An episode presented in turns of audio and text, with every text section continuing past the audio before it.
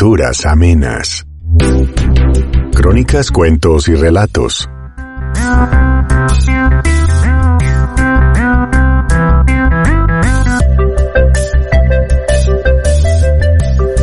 Bienvenida querida gente. Hoy tendremos una dura crónica sobre el turismo sexual en Sri Lanka, a cargo de Martín Caparrós. Esperamos sea de su agrado. Escuchemos.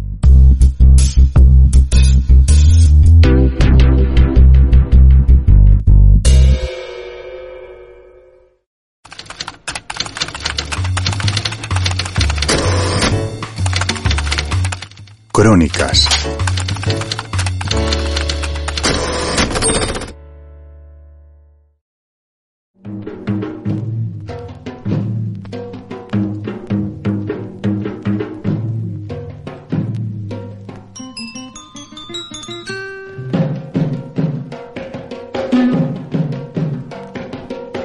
El sí de los niños, por Martín Caparrós.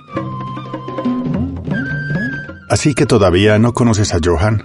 Ah, pero es maravilloso, maravilloso.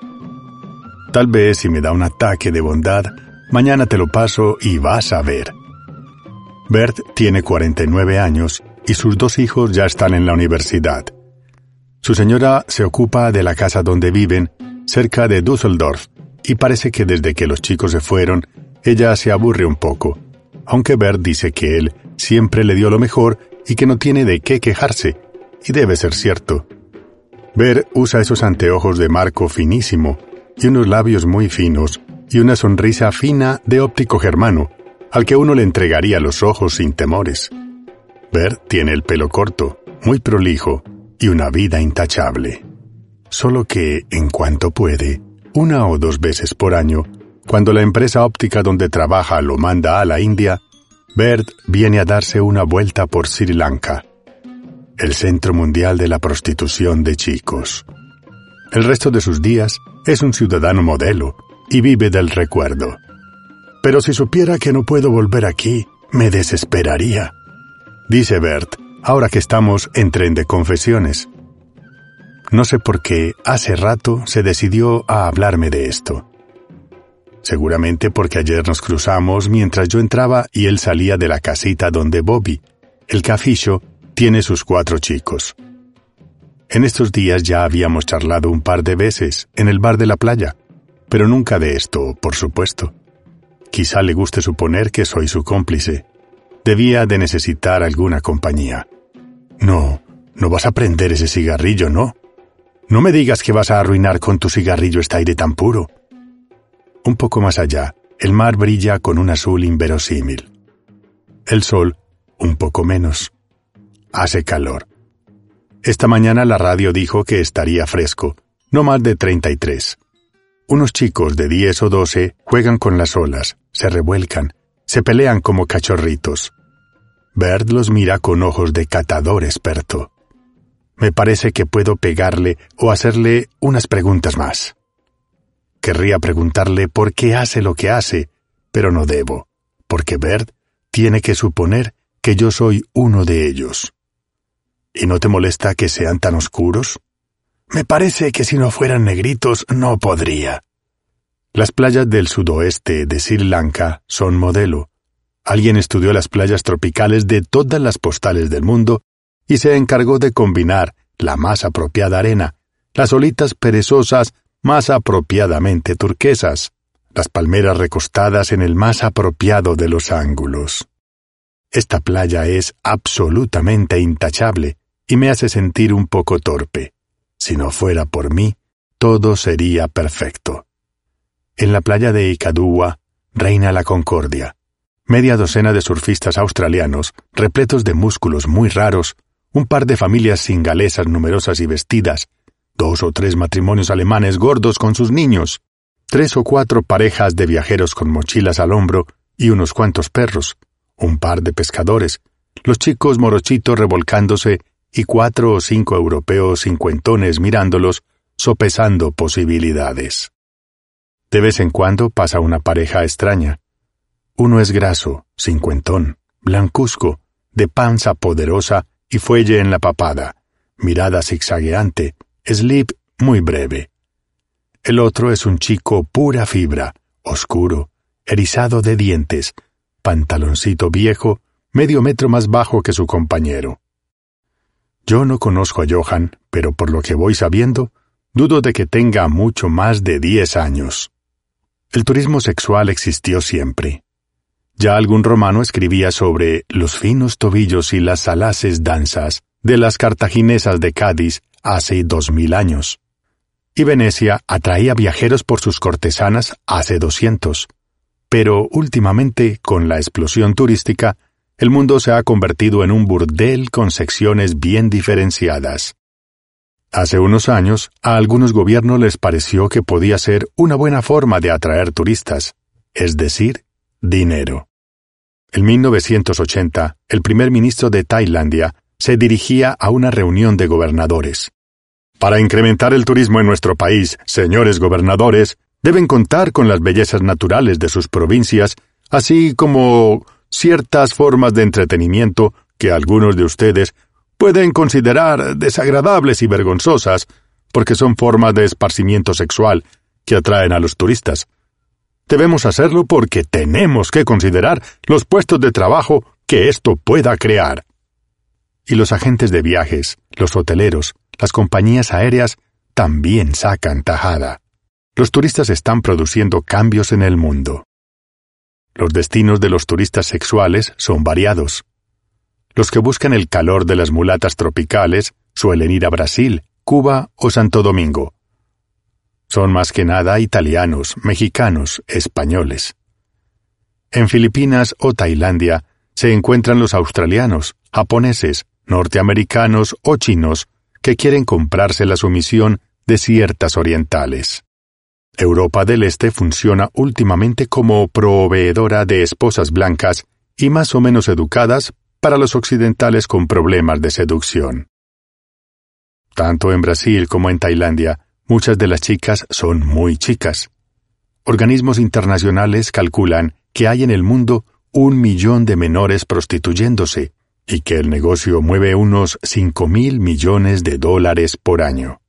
En medio de todo, a Sri Lanka le quedó como especialidad los chicos. Hay quienes dicen que fue, curiosamente, culpa del machismo. Las niñas en Sri Lanka están muy controladas porque es fundamental que lleguen vírgenes al matrimonio. En cambio, los muchachitos pueden andar libremente por ahí, sin restricciones. Como además son tan amables y pobres y confiados, resultaron una presa casi fácil para los primeros pedófilos, amantes de los niños.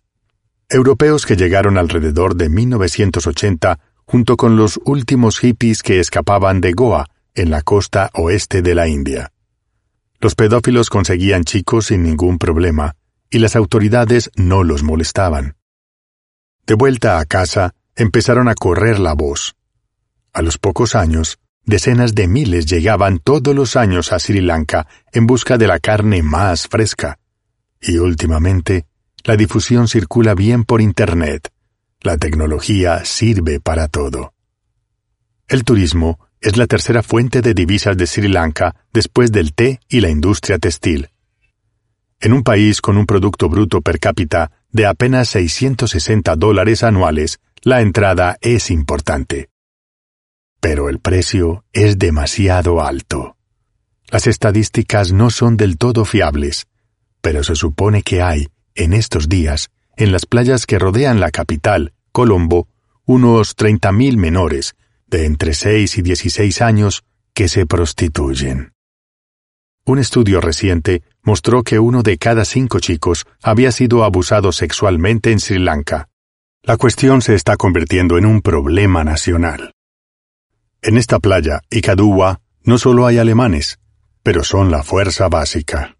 Muchos carteles están en alemán. Muchos locales te abordan en la playa diciéndote Wiederhest, cada 50 metros se te aparece alguien que empieza por preguntarte de dónde eres. Sigue diciéndote si no quieres comprar batik o máscaras o una excursión en bote con fondo de vidrio a los corales y muchas veces termina por ofrecerte un chico. ¿De qué edad? De la que quieras. ¿Ocho, diez, catorce? La primera vez que Bobby me paró, le dije que sí, que quería, porque tenía que hacerlo. Pero cuando habíamos caminado unos metros, le dije que mejor mañana. Yo sabía que tenía que ir, pero me estaba dando un terrible retortijón en el estómago. Icadúa es tan bella y está en el medio de la nada. Unos kilómetros hacia el sur, hay pescadores que se pasan el día colgados de troncos clavados en el lecho del mar, acechando a sus presas. Un poco más acá está el árbol que acabó con Manaos. A finales del siglo XIX, la explotación del caucho en el Amazonas convirtió este poblacho brasileño en una ciudad donde dicen que Caruso fue a cantar ópera. Brasil tenía el monopolio mundial del caucho y se enriquecía, hasta que un inglés consiguió sacar de contrabando unas semillas del árbol de goma, Hevea brasiliensis, y las plantó en estos parajes. En pocos años, la industria del caucho en el sudeste asiático acabó con la prosperidad de Manaos y lo condenó a años de siesta y mosquitero. Al otro día, a eso de las seis de la tarde, Bobby me esperaba en el mismo lugar de la playa. La puesta del sol era magnífica, y había un viento suave que ondeaba las palmeras. Bobby me dijo que el precio seguía siendo el mismo, trescientas rupias, y que Hagat ya me estaba esperando en la casa, ahí nomás, en el pueblo. Trescientas rupias son unos cinco dólares. Bobby tenía veintidós años, una barbita mal cortada, la mirada dura y un par de dientes menos. Era de un pueblo del interior. ¿Y hace mucho que viniste por aquí? Vine cuando tenía diez años. Tenía que irme de mi pueblo tenía miedo de que me vendieran. Mientras caminamos, Bobby me cuenta la historia de Sunil, un amigo del pueblo, que su padre lo mandó a trabajar a un hotel, aunque sabía para qué lo querían, porque un día apareció en el pueblo un hombre que le ofreció un televisor. El padre de Sunil no tenía dinero, y el hombre le dijo que él se lo prestaba. El padre no podía devolvérselo, y el hombre le dijo que si mandaba a Sunil a trabajar al hotel, en dos años su deuda estaría saldada. Hace unos años, en la India, un chico me contó que sus padres lo habían entregado por veinte meses a un fabricante de cigarros para pagar la deuda contraída tras una sequía. No es lo mismo una sequía y la hipoteca para salvar la tierra que un televisor. Otra gran victoria de la tecnología moderna. Bobby me cuenta que cuando se enteró de la historia de Sunil, pensó que tenía que escaparse antes de que su padre lo vendiera. Su padre no tenía trabajo y había demasiados niños. Bobby se escapó, pero no tenía dónde vivir, pasaba hambre y dormía en la calle. Al final, encontró a su amigo Sunil en un hotel cerca de Ikadua y Sunil habló con su patrón, un caficio de la zona. A los pocos días, Bobby también tenía conchavo. Nos hemos parado bajo la sombra de un árbol muy grande. Bobby me sigue contando, y para que me cuente, yo tengo que ser amable con él. Lo nuestro es una triste carrera de ratas. Trabajé para ese hombre hasta que tuve 19 años.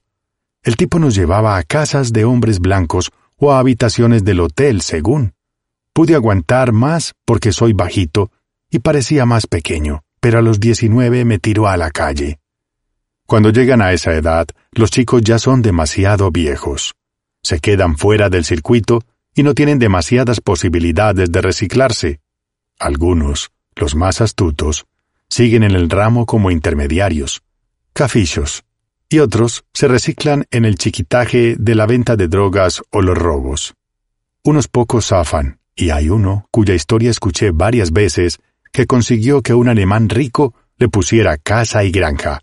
Es el modelo que hace que muchos marchen. Quizá ni siquiera exista.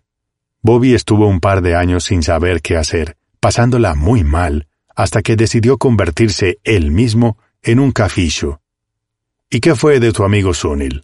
A Sunil le fue mal. Le dieron mucha droga, y ahora no puede vivir sin su cuota.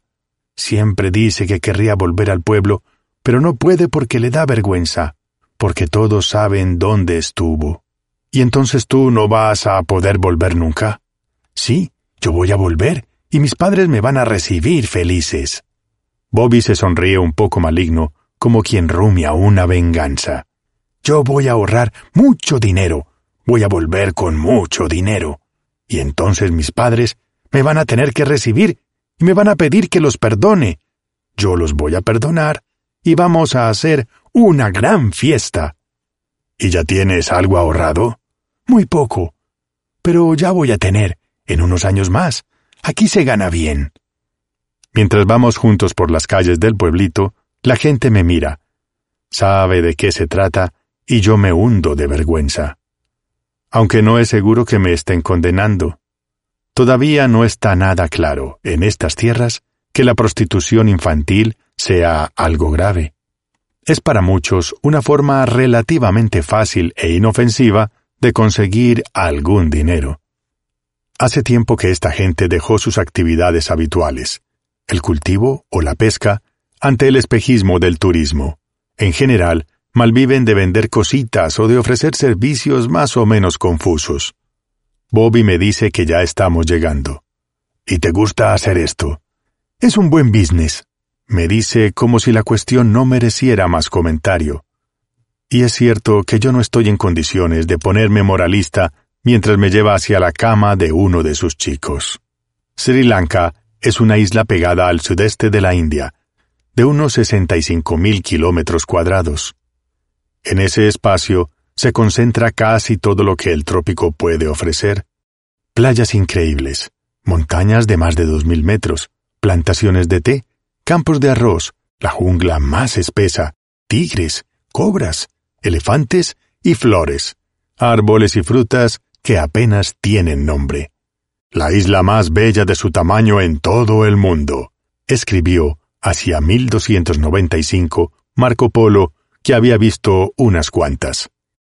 La isla se llamó Tambapani o Taprobane en tiempos de Alejandro Magno, Serendip en el siglo XIII, Ceilán para los portugueses y otros colonos, y siempre fue un poco mítica.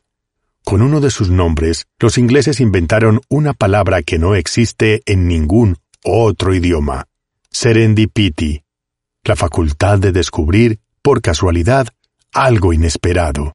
Serendipity es una de las armas más poderosas de la ciencia. Desde 1972, el país se llama República Democrática Socialista de Sri Lanka, aunque ya nadie sabe bien por qué. Ceilán fue colonia inglesa hasta 1948. Desde la independencia hubo diversos gobiernos, todos surgidos de las elecciones más o menos limpias y distintos conflictos. A principios de los 80 se acabó la ola estatista que había dominado la escena, y empezó el reino de la economía de mercado. El Producto Bruto aumentó, y también la pobreza y la desocupación. La presidenta Chandrika Bandaranaike hizo su campaña con la promesa de atacar esos problemas. Una vez elegida, se lanzó a privatizar todo lo que pudo, y ahora hay protestas. En la prensa mundial, Sri Lanka existe poco. Las noticias solo hablan de Sri Lanka cuando los guerrilleros tamiles, los tigres, hacen volar algo. Los tamiles son una etnia que viene de la India, de religión hinduista, que vive sobre todo en el norte. Los singaleses, budistas, que son originarios de Sri Lanka y son mayoría, gobiernan el país. Los tamiles quieren formar un Estado independiente, y los singaleses se oponen. La guerra ya lleva años. Colombo es una ciudad de casi un millón de habitantes, aireada y razonablemente sucia, todo el tiempo en lucha contra matorrales y palmeras, pero hay muchas moscas. Supongo que no soportan tanto calor. En Colombo, los olores de basura, de incienso y de especias se mezclan con una buena dosis de sudor, escape y frito, y ese jabón de aceite de coco con que se lavan todas las almas del sudeste asiático. Colombo tiene un centro colonial inglés más o menos decrépito, interrumpido por cuatro o cinco rascacielos un poco cutres, muy fuera de lugar. Tiene un puerto de aguas profundas donde hay una docena de casos de piratería por mes. Tiene un gran bazar donde todo se vende y se compra con el placer del regateo. Tiene una zona residencial de caserones rodeados de bananos, gomeros, canchas de cricket, un cementerio contundente y su Kentucky Fried Chicken, por si acaso.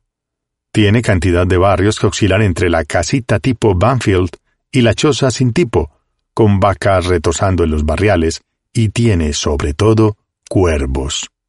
Los cuervos son los verdaderos amos de Colombo. Hay quienes dicen que son más de cien mil. Yo creo que es un gran cuervo esencial dividido en partículas, el modelo del cuervo, el cuervo rey. Los cuervos de Colombo gritan poderosos, dan órdenes que todos simulan entender. Algún día van a ser gobierno, y ese día esta ciudad va a ser la capital de un mundo. Por ahora, Colombo es la capital de un país en guerra sorda. Esta guerra no se va a terminar nunca, me dice casi como si se jactara Stanley, un profesor de sociología de la Universidad de origen burger. Los burgers son los descendientes de los colonos holandeses, muy mezclados y asimilados por años. Los ingaleses han matado demasiados tamiles. Hubo pogromos, matanzas colectivas, quemas de casas y negocios.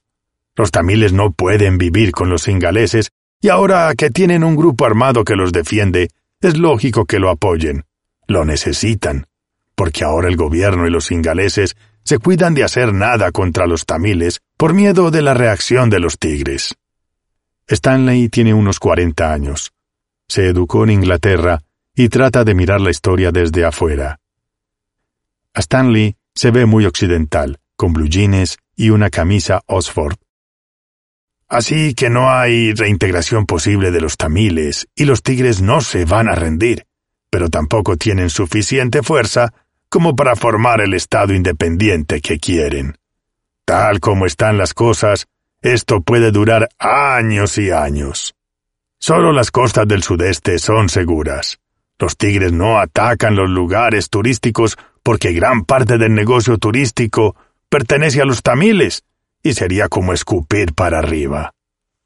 Nadie sabe por qué los pedófilos se vuelven pedófilos.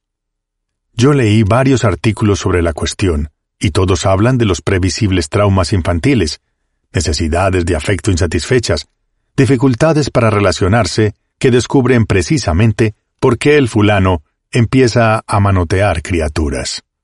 Como quien dice que la pelota rueda porque es redonda y es redonda porque rueda. Y los artículos suelen terminar diciendo que de todas formas nadie sabe por qué los pedófilos se vuelven pedófilos suelen parecer la gente más normal. Un abogado francés, un bancario australiano, el óptico Bert, un jubilado suizo. Ni Bert ni los otros me contaron demasiado por qué les gustan tan chicos. Sus comentarios no eran razones. Ay, es que son tan frescos, tan tiernitos, son tan inocentes. Y además se les nota que de verdad me necesitan y me obedecen todo lo que les digo. Bueno, y sobre todo no están contaminados. Son tan chicos, pobrecitos, que no pueden haberse contagiado de nada. En todo el mundo, la prostitución infantil aumentó mucho con el SIDA. El miedo a la enfermedad hizo que muchos buscaran menores cada vez menores, con la idea equivocada de que con ellos estarían a salvo. Error. Los tejidos jóvenes de los chicos tienen más posibilidades de contagiarse el virus, y además, sus abusadores no suelen protegerse.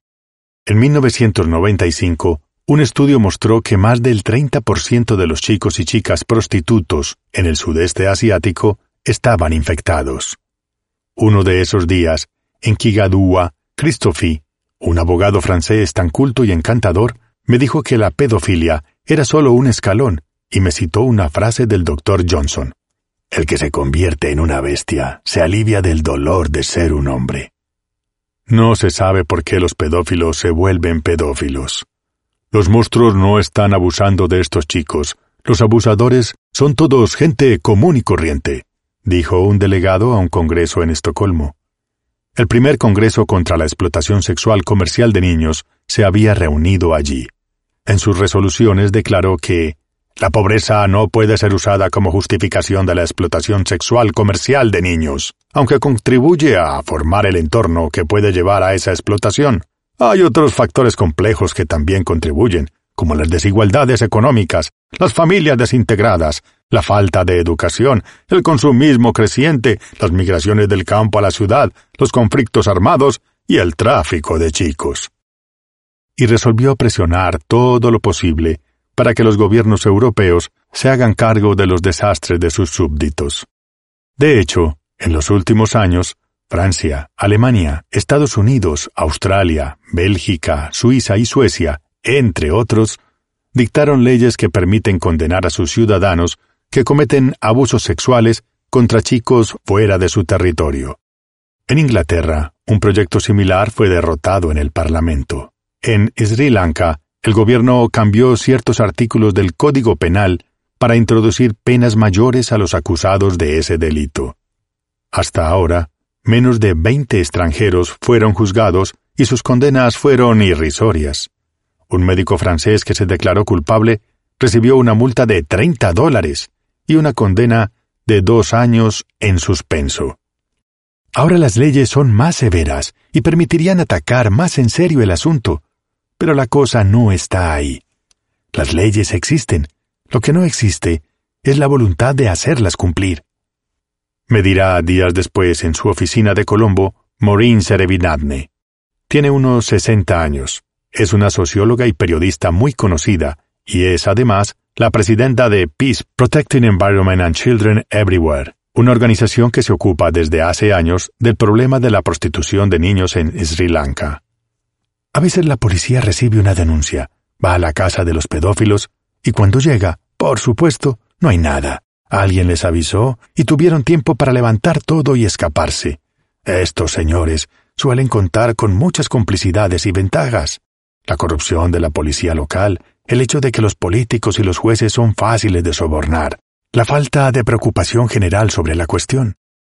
Estos señores son, en general, los peces gordos, los que hicieron de su pedofilia un estilo de vida o incluso un negocio muy serio.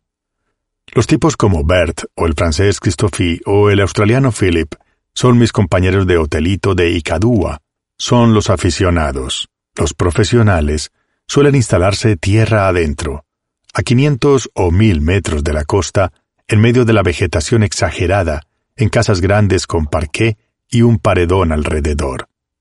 Esos fulanos suelen hacer una pequeña inversión en el país. Instalan un criadero de pollos o un taller textil para conseguir una visa de negocios y la tolerancia, la complicidad de las autoridades. Sri Lanka es un país pobre y necesita todo el dinero que pueda llegarle. Así que cuando viene alguien a invertir, aunque sea poco, nadie le pone trabas de ningún tipo. Me dice en la veranda del New Oriental Hotel un periodista local que no quiere que sepa su nombre. Eh, yo te cuento, pero no me nombres. Los pedófilos son muy peligrosos, y en este país no es caro contratar a un par de sicarios. El New Oriental Hotel de la ciudad de Galle tiene 300 años, pero hace solo 150 que es hotel.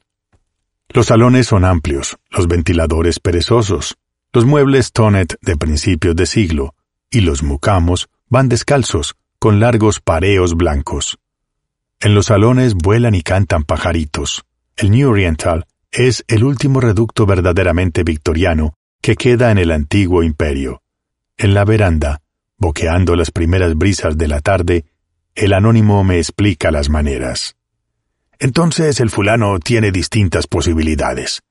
Puede instalar una supuesta fundación que se ocupa de los niños pobres, y así está más que justificado para tener en su casa a todos los chicos que quiera sin que nadie lo moleste. O puede invitar a una familia local a vivir con él e instalarse como una especie de tío que los mantiene a todos a cambio de que lo dejen abusar de los hijos. Calle está en plena zona de playas y prostitución. Es una pequeña ciudad amurallada con un puerto desde donde los portugueses exportaban canela y pimienta, y creo que no hay lugar en este mundo donde el tiempo sea más lento. O más simplemente, se instala en su casa y empieza a comprarle chicos a sus familias o a los intermediarios locales. Le pueden costar unos cien dólares cada uno. Algunos se compran docenas. Después, en cualquiera de los casos, el fulano puede empezar a traer a otros pedófilos a pasar temporadas en su casa, con servicio completo. Los visitantes se contactan en Europa a través de las redes que ellos tienen allá, y cuando llegan, los van a buscar al aeropuerto y los traen directamente a estas casas. Algunos incluso, me contaron, los van a buscar en una camioneta con tres o cuatro chicos, para que el recién llegado no pierda ni un momento. Y también se dedican a la producción de videos pornográficos con chicos, que después venden en Europa a través de sus redes. La casita de Bobby está al lado de un campo de arroz rodeado de palmeras. Los campos de arroz son como la mujer según la mayoría de las religiones, tersos a la vista, resplandecientes de tan verdes, invitantes. Eso de lejos. Porque si uno caminara por ellos, se hundiría hasta los muslos en tierra cenagosa. La casita tenía paredes de ladrillo y ninguna tumba alrededor. En estos pueblos, los que tienen una casa con diez metros de tierra gozan de un señalado privilegio. Se guardan a sus muertos. Los jardines de estas casas rebosan de tumbas. Cuando íbamos llegando nos cruzamos con Bert, que salía con su mejor cara de nada. Por encima, cuervos revoloteaban con graznidos.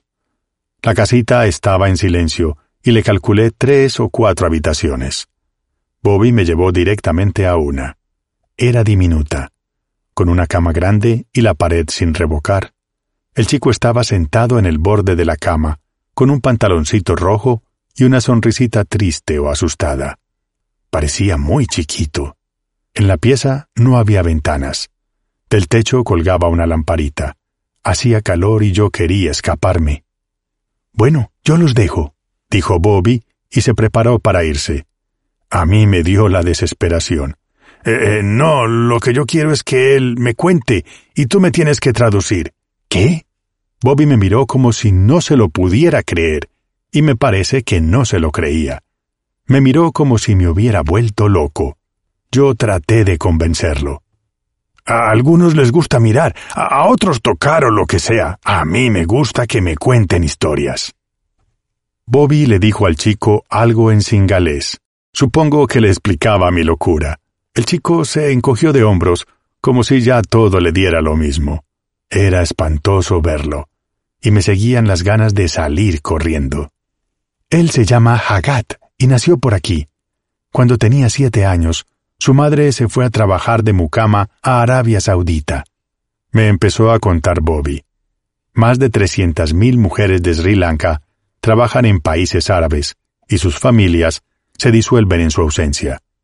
Poco después, su padre se fue y Hagat se quedó con su abuela materna y una tía.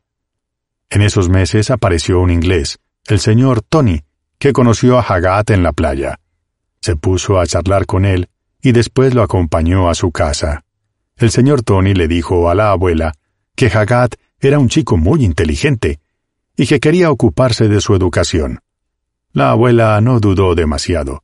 Recibió cinco mil rupias y a los pocos días Hagat estaba instalado en la casa del inglés junto con otros cinco chicos.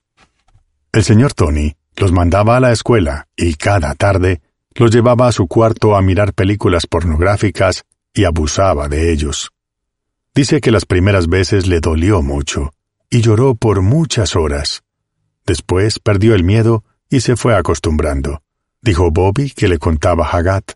Hagat hablaba bajito, en un tono siempre igual, como quien odia sin violencia, bastante más allá de la violencia. Hagat estuvo dos años en la casa del señor Tony. Ese era, para él, el mundo. Una vez trató de escaparse y volvió a la casa de su abuela. La señora lo retó mucho, y cuando el inglés lo fue a buscar, se lo entregó contenta. El señor Tony había llevado regalos para todos. Después, hace unos meses, el señor Tony se fue y cerró la casa. Los chicos se quedaron en la calle. Haggard dice que no quería volver con su abuela. Primero estuvo trabajando un poco por su cuenta, en la playa, pero tenía problemas. Después me encontró y se quedó conmigo, dijo Bobby, y nunca más sabré si se inventó todo. Hagat era flaquito, tenía un par de mataduras en los hombros, miraba para abajo. Por un momento, tuve la sensación de que le daba más miedo este relato que su trabajo habitual. Era espantoso. Cada tanto, Bobby me recordaba que tenía que pagarle las trescientas rupias que habíamos acordado. El dinero es casi todo para él. El chico se guarda, como mucho, cincuenta de las trescientas rupias. Y Bobby le lleva tres o cuatro gringos por día, lo que encuentre. Yo le decía que sí y me sentía una basura. Así que ahora yo lo protejo, le doy casa y comida y lo cuido, porque yo sé cómo cuidar a los chicos. Terminó Bobby y se cayó. Hubo un silencio. Hagat se quedó mirándolo con la cara vacía. Recién entonces me di cuenta de que en la pared de la cabecera de la cama había un póster cruelmente pornográfico. Un bebé rosadote, pura raza aria, con el culito empolvado y rozagante, muy en primer plano. Para llegar a Negombo, tomé el camino más largo, por la región montañosa del interior de la isla. En estas montañas se produce el mejor té del mundo. Las mujeres que lo cosechan cobran 75 rupias, poco más de un dólar, por día, y el alojamiento es en unos caserones destartalados donde viven de a muchos. Sus chicos también trabajan, cargando fardos o ayudando a clasificar las hojas. Yo quiero conocer Nueva York, pero es tan grande que está muy lejos. ¿Más grande que la India es Nueva York? La chica tenía una sonrisa maravillosa y una extraña idea del mundo, aunque tuviera su lógica. Las pocas veces que puede mirar la tele, suele aparecerse ese lugar, Nueva York, que debe ser tan grande. La chica era tamil, cortaba té y yo le pregunté si sabía que vive en uno de los países más lindos del mundo. No, ¿por qué? ¿Quién lo dice? Después vi, al costado del camino, a un faquir colgado de una grúa. Lo sostenían seis ganchos hincados en su espalda. El faquir era joven y decía que no le dolía nada, y yo empecé a pensar en la idea de su cuerpo y del sufrimiento físico que pueden tener estos señores. Entonces me acordé de una cifra, el 50% de los guerrilleros tamiles muertos tenían menos de 19 años, y pensé en su idea de la niñez o de la adolescencia. Después me dije que eso es lo que suelen decir los pedófilos para justificarse, que estas culturas tienen características propias por las cuales abusar de sus chicos no es tan grave. Los límites del análisis suelen ser filosos. Según cuentan, toda esta historia empezó en Negombo a 30 kilómetros de Colombo hacia 1980. Durante siglos, a Negombo la llamaron la pequeña Roma de Ceilán, porque la colonización portuguesa la había llenado de iglesias y católicos. Ahora suelen llamarla la capital nacional del SIDA. Entonces Negombo era un pueblito de pescadores donde se construían hoteles y pensiones para el turismo. Y con el turismo llegaron los pedófilos. Ahora Negombo es el lugar más vigilado del país, y por eso muchos de los pedófilos prefieren irse más al sur, a Icadúa y alrededores. Aquí sucedió el mayor escándalo de los últimos años. Una mañana, en 1990, Genevid Apuami, el director de una escuela del pueblo, encontró a dos chicos de diez años tocándose en el baño. Cuando empezó a gritarles, uno de ellos le dijo que el tío Bauman le había pedido que le enseñara a hacer esas cosas a su amiguito. Víctor Baumann era un suizo de Zurich, de 53 años, que llegó a Negombo en 1984 e instaló una fábrica de lamparitas. Amable, simpático, generoso, el tío Baumann ayudaba a todo el mundo. Les pagaba los materiales para terminar la casa, un entierro, los libros de los chicos, la instalación eléctrica, unos remedios. Todos lo querían y lo respetaban, y además era tan bueno con los niños. El director de la escuela siguió averiguando. En unos días se enteró de que más de treinta de sus alumnos habían pasado por la cama del tío, y fue a hablar con el padre Anthony Pinto, el director del colegio técnico que la congregación Salesianos de Don Bosco tiene en Negombo. Juntos hicieron la denuncia. Víctor Baumann estuvo detenido unas horas, y lo soltaron enseguida. Los cálculos más moderados hablaban de que unos mil quinientos chicos habían pasado por su enorme casa para su esparcimiento y el de sus amigos. Fue tan difícil conseguir que lo juzgaran, dice el padre. Bauman tenía demasiados amigos en las altas esferas. El padre Pinto tardó varios años en conseguir que Bauman fuera procesado. Finalmente, tras idas y vueltas judiciales, un tribunal aprobó su extradición a Suiza para que lo juzgaran sus compatriotas. Esta mañana en el Colegio Don Bosco, el padre Pinto está cumpliendo años, y a cada rato llega alguien a saludarlo, o a traerle una torta, o a besarle la mano. En el colegio, el padre trabaja con doscientos chicos que vienen de la prostitución. Pero es muy difícil. A veces podemos rehabilitarlos si los agarramos antes de los dieciséis años. Después, ya es muy difícil. Quedan como letárgicos, no quieren tomar responsabilidades, ni estudiar, ni trabajar. Y la mayoría de ellos abusan de otros chicos. ¿Por qué? No sé. Así es la naturaleza sexual del hombre. Esto es una amenaza seria para nuestro futuro como país, y el gobierno parece que no se diera cuenta. O quizás sí, y piensa que le conviene. Yo no entiendo cómo, y le pregunto. Es fácil. Si todos estos muchachos crecen débiles, sin voluntad, al gobierno le va a resultar mucho más fácil llevarlos por las narices a donde quiera. El padre Pinto tiene una sotana blanca y las ojeras muy marcadas. Habla rápido y a cada rato se queja de que no tiene tiempo para nada. Pero, a mi juicio, los que tienen la culpa son los extranjeros que vienen. Los padres de los chicos son ignorantes y les da la codicia. Pero los extranjeros vienen a sabiendas y eso es imperdonable. Algunos en el primer mundo se preocupan. ¿Y qué hacen? Organizan seminarios en hoteles de cinco estrellas. Y la Iglesia lo apoya. Yo creo que su apoyo debería ser más fuerte. A veces da la impresión de que también quieren cuidarse. Dicen misas y misas, pero no hacen nada. A mí me amenazan, y la jerarquía no hace nada. ¿Y usted tiene miedo? No. Si tuviera miedo, me callaría. Aquí en Sri Lanka, por diez mil rupias te pueden comprar la muerte de cualquiera. Así que tengo que tener cuidado. Pero eso no es lo que importa. Todos morimos. Y mejor que sea por una buena causa.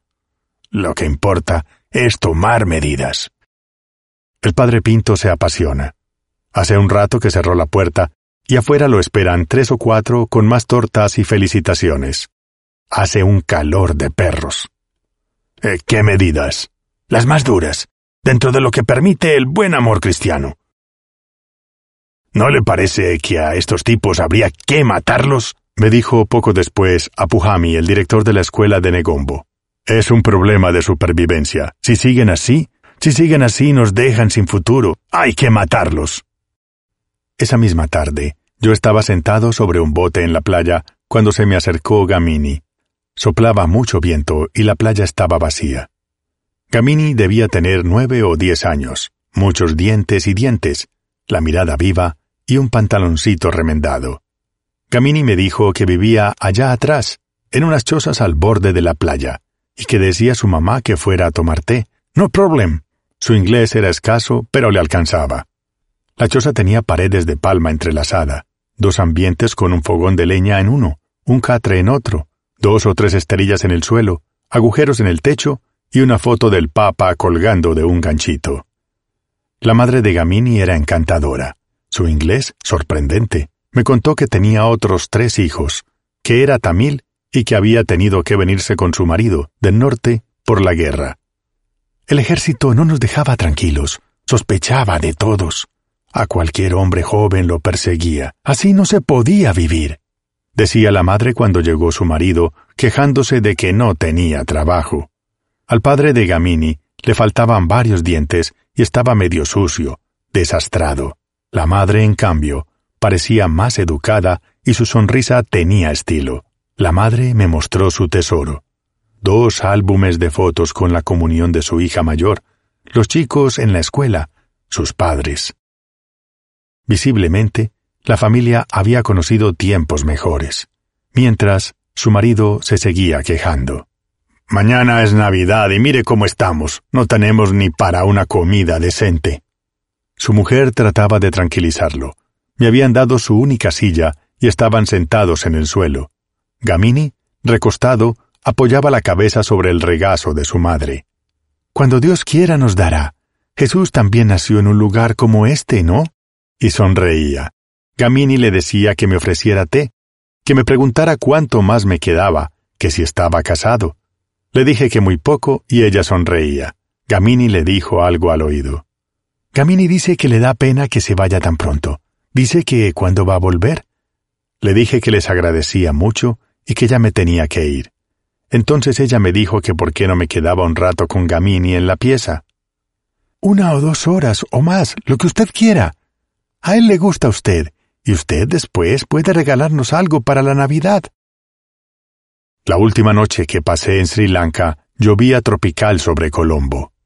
Los goterones repicaban sobre el techo de mi habitación y no era fácil dormirse. Recién pude hacia las dos de la mañana. Poco después, me pareció oír entre sueños unos golpes fuertes, insistentes. Medio despierto, me di cuenta de que sonaban en mi puerta y fui a abrir refunfuñando. Del otro lado, el portero del hotelito ponía cara de disculpas, rodeado por dos policías con uniformes khaki. Uno de los policías me apuntaba con un revólver medio viejo. Los dos estaban muy mojados. Fue una visión molesta. Empecé a pensar, ya está, me agarraron, antes de tener el tiempo necesario para imaginar por qué podrían buscarme. Les pregunté qué pasaba, y el oficial del revólver me dijo que estaban buscando a alguien y me mostró una foto carné de un tipo muy oscuro. Pero ese no soy yo. Le dije con mi mejor lógica pava. El oficial dijo que era verdad, que buenas noches, y se fueron. Yo tardé mucho en volver a dormirme. A la mañana siguiente, estaba tomando un té en el centro con Stanley, el profesor de sociología, y le pregunté qué podría haber sido. Stanley no le dio la menor importancia. Era como si le preguntara por qué llovía. Nada. Debían estar buscando algún guerrillero tamil. ¿Aquí en Colombo? Sí, claro, aquí. Aquí es donde ponen las bombas, ¿no? Un poco más allá, un policía muy armado cruzaba la avenida de espaldas a los diez coches que se le venían encima como para mostrar quién mandaba. No era que no se apurara, era que quería mostrar que no se apuraba. El té estaba delicioso. Stanley me vio la cara de placer y me preguntó que si yo sabía que en la producción de eso que me daba tanto gusto trabajaban chicos de menos de diez años. O sea que también en este caso hay menores que trabajan para nuestro placer. Y sin embargo nadie se escandaliza mucho por eso, ¿no? Bueno, no es lo mismo, aunque es obvio que habría que acabar con el trabajo infantil. Sí, pero tú no habrías venido desde tan lejos para hacer una nota sobre los chicos que trabajan en las plantaciones de té, ¿no es cierto? En tu país también debe haber chicos que trabajan. ¿En mi país?